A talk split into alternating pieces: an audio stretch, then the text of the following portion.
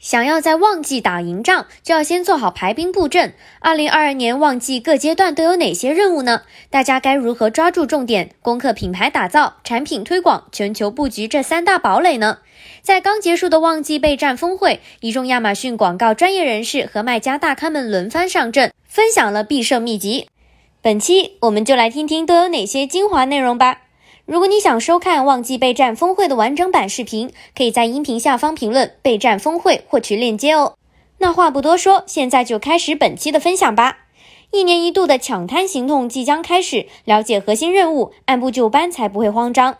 据数据表明，有百分之五十七点五的受访消费者有购物计划，也乐意了解新的品牌，但需要更多的购物灵感。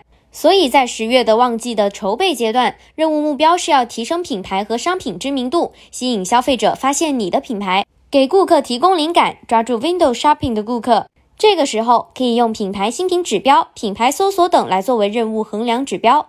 在产品的选择上，推荐大家用好品牌旗舰店帖子和 A 加详情页，同时也可以使用展示型推广、流媒体电视广告、Amazon DSP 来扩大触达范围。而到了十一月旺季阶段，核心任务就变成了疯狂输出，促进消费者熟悉品牌并承担。大家可以用多种广告方案结合，建立品牌故事，并吸引那些具有品牌意识的顾客下单购买。还可以利用购物活动流量来提升推广的商品和促销商品的销量。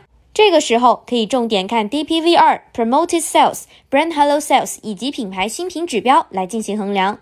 而十二月的旺季收尾阶段虽然结束，但消费者仍会继续和亚马逊互动，卖家们有机会再次大规模吸引受众。在这期间，你可以通过商品推广、品牌推广、展示型推广、品牌旗舰店等，建立多个接触点，重新吸引已经购买的消费者，提高忠诚度，也可以吸引那些在购物活动期间还没有购买产品的消费者。那么，按部就班领取好任务清单后，下一步我们就来抓重点了。快点击下一条音频来听听看吧。